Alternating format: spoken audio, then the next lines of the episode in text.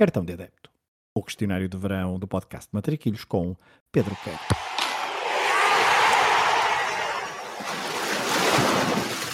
Olha a bolinha com creme, sem creme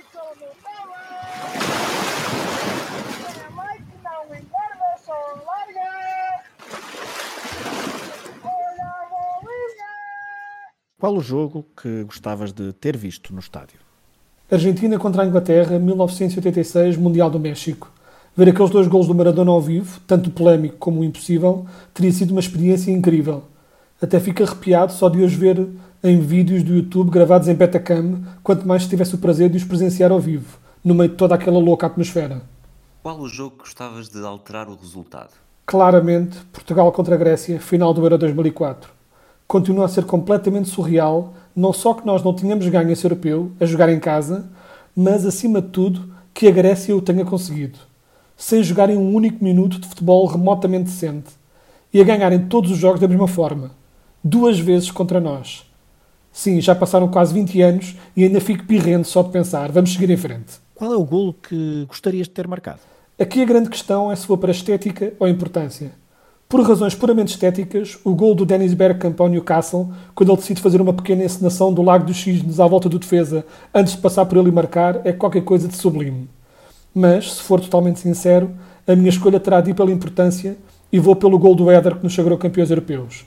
E sim, eu acabei de fazer batota para poder dizer dois golos.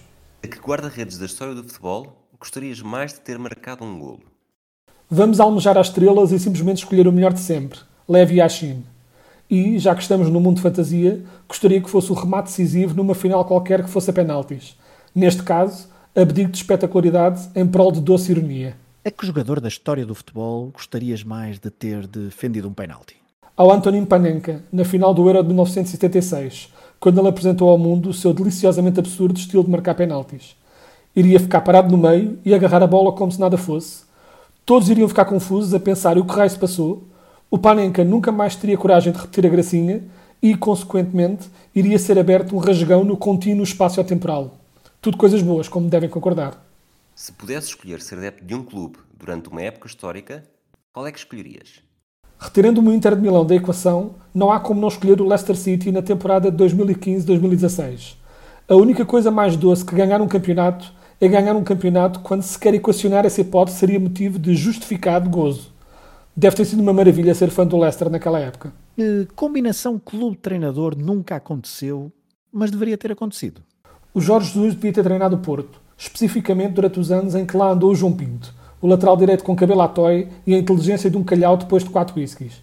As conversas entre os dois deviam ter sido gravadas para a posteridade e passar a fazer parte do programa curricular das aulas de filosofia por todo o país. Se a final do Mundial tivesse de ser sempre no mesmo estádio, qual é que seria? Sendo que faço a ressalva que isto não deveria acontecer, seria tremendamente aborrecido, a ter de escolher terei de ir para a escolha básica e escolher Wembley.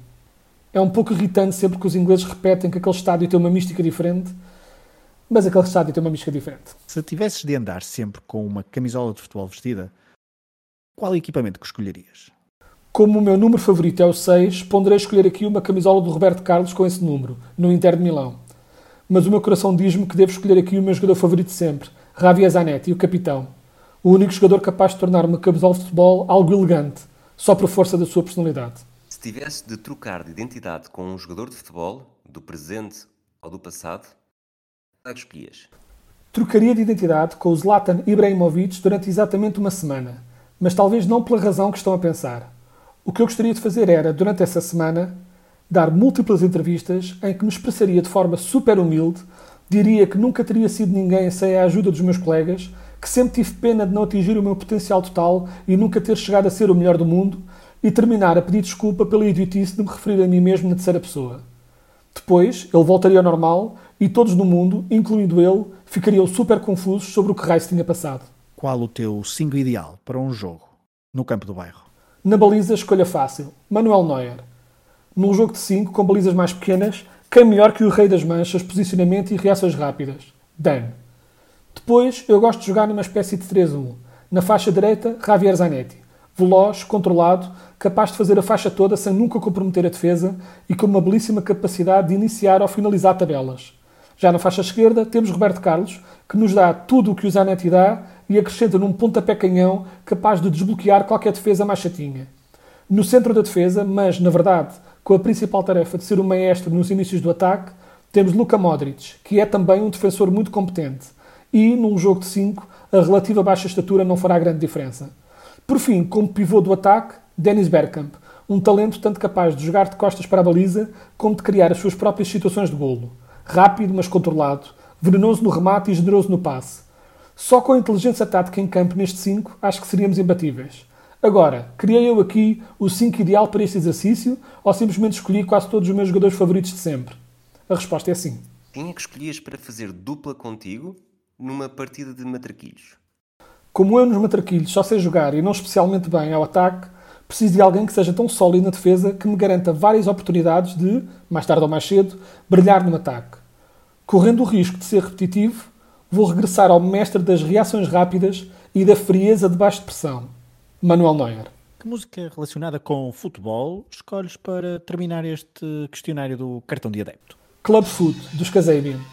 Por nenhuma outra razão que o facto de ter sido a música do genérico de um dos FIFAs que mais joguei e, mais ainda, porque é uma indizada rock super fixe que nunca me cansarei de ouvir, com ou sem contexto futebolístico.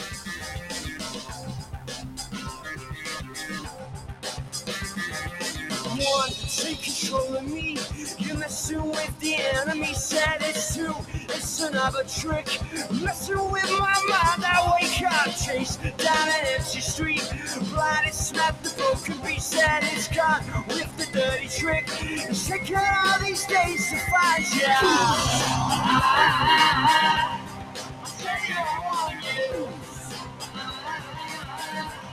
I tell you I need you. Take control of me star can the gallery. All these pills got to operate. The color grids and all invade us. There it goes again. Take me to the edge again. All I got is a dirty trick. Chasing down the walls to say, yeah.